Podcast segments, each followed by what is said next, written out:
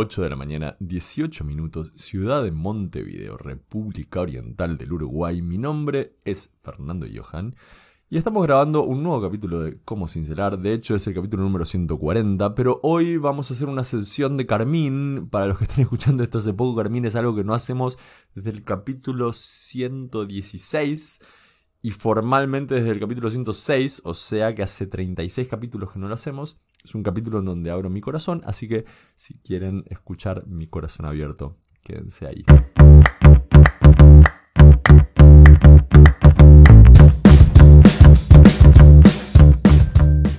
Hace mucho que no hacíamos un capítulo de Carmín entre los escuchas y los, eh, los que ven el, podcast en, en YouTube.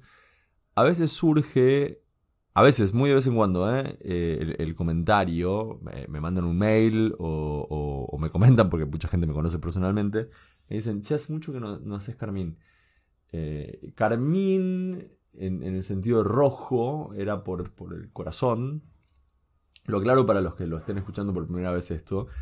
De hecho, desde la subida de, de views, no, no hemos hecho, desde que pegamos el subidón de, views y tenemos ahora los consumidores en Estados Unidos y qué sé yo, no, no hemos hecho, Carmín.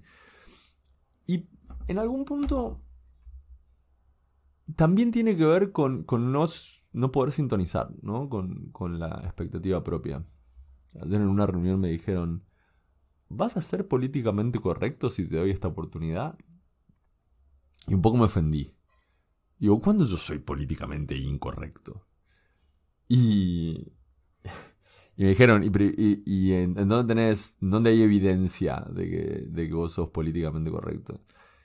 Y en serio que lo único que se me ocurrió decir fue, bueno, hay, hay 139 capítulos de podcast en donde soy políticamente correcto. Y después me puse a pensar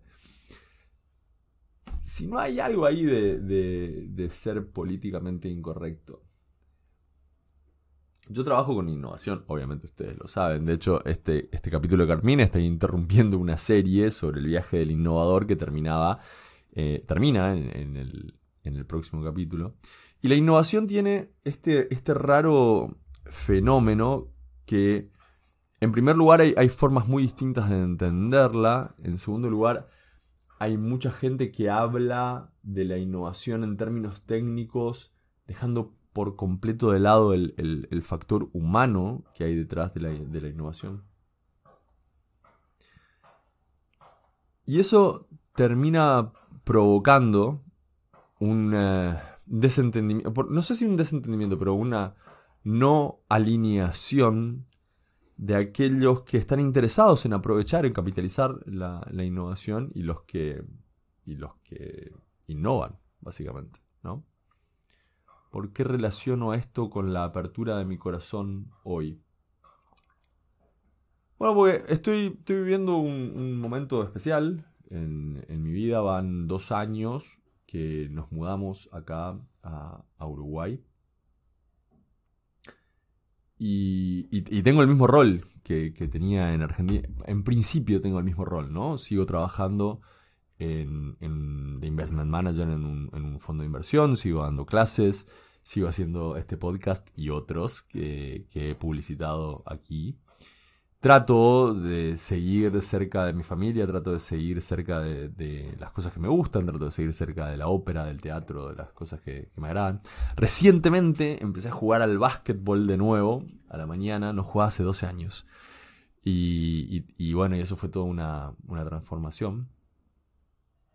Sin embargo, me pasa eso de, del desalineamiento, ¿no? Entre la innovación y la capitalización de la innovación. En mi caso, tiene que ver con... Puedo, ir para atrás un, segundo.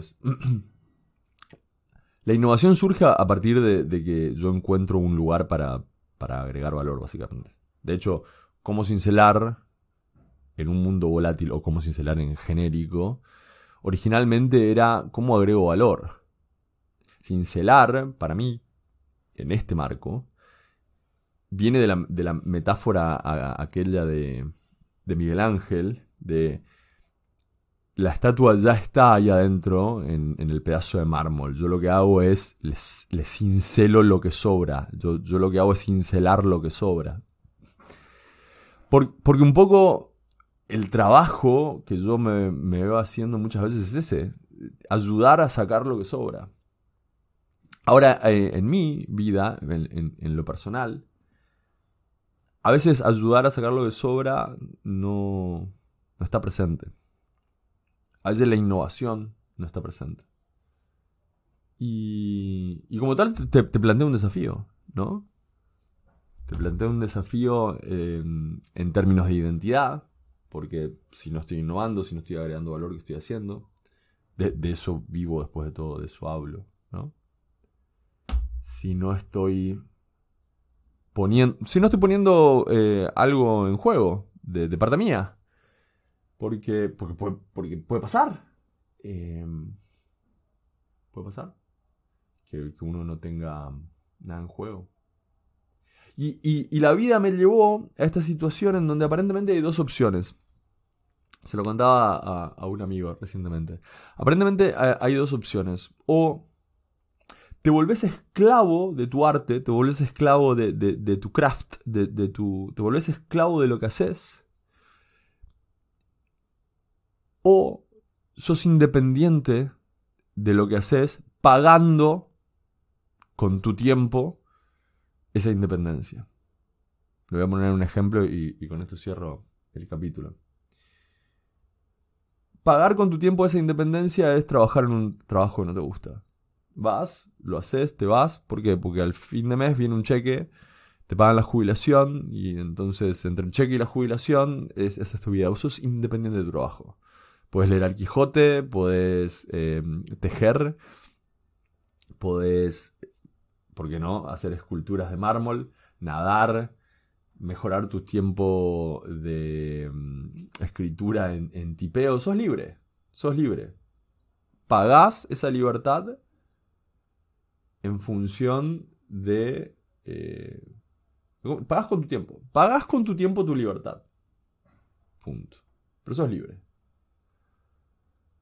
Del otro lado, podés comprometerte con agregar valor, que es lo que proponemos en este espacio. ¿no? Puedes comprometerte con agregar valor y tratar de armar un estilo de vida alrededor de eso. ¿Por qué digo esto? Porque muchas veces el compromiso con agregar valor no, no, alcanza desde el punto de vista financiero para hacer todas las cosas que querés. ¿Qué sé yo? Si, si a vos te gusta fabricar guitarras, de repente los primeros 10 años no te sale tan fácil fabricar guitarras. Y como consecuencia, tenés que ajustar cuántas veces vas al cine, cuántas herramientas te compras y demás. Por eso existe mi trabajo, que es la inversión de riesgo. ¿Por, qué? Porque quienes, se vuelven esclavos de su trabajo necesitan financiamiento, ahí, estoy yo. Pero esta opción, esta opción de Ah, ¿y por qué te volvés esclavo? Porque no lo expliqué eso. Te, volvés esclavo porque realmente te volvés esclavo. Es, eh, primero es, es el, conocimiento colectivo. Hablas con cualquier emprendedor y, te dicen, no, el emprendedor no tiene fin de semana. Eh, el, que está comprometido con lo que hace responde en cualquier momento. Lo veo en mi mujer. Lo, veo en, en, Tami que está 100% eh, comprometida con, con lo que hace. Lo adora. Es esclava de su arte. Y es una opción que, no me gusta tener. Difícil de explicar. No me gusta tener la opción de poder pagar con mi tiempo mi independencia o ser esclavo de mi arte. Antes no la tenía. Era más joven también antes. Eso, es cierto, como queda demostrado por mi reciente incursión en el básquet. Era más joven antes. Pero en la ignorancia de, de, tener eso antes, no, no, había, no había esta contradicción. No había esta contradicción entre el que, entre el que innova y no había este desalineamiento. Dije de, desalineado y, y, se cortó internet y no, no, pudimos grabar. Pero ahí terminaba en realidad. O sea, queda medio desalineado y ahí terminaba lo, lo que tenía para decir. Bueno, este, este fue mi intento de abrir el corazón nuevamente después de 36 capítulos de manera formal y 26 capítulos de manera informal. Volvió Carmín, volvió la honestidad brutal.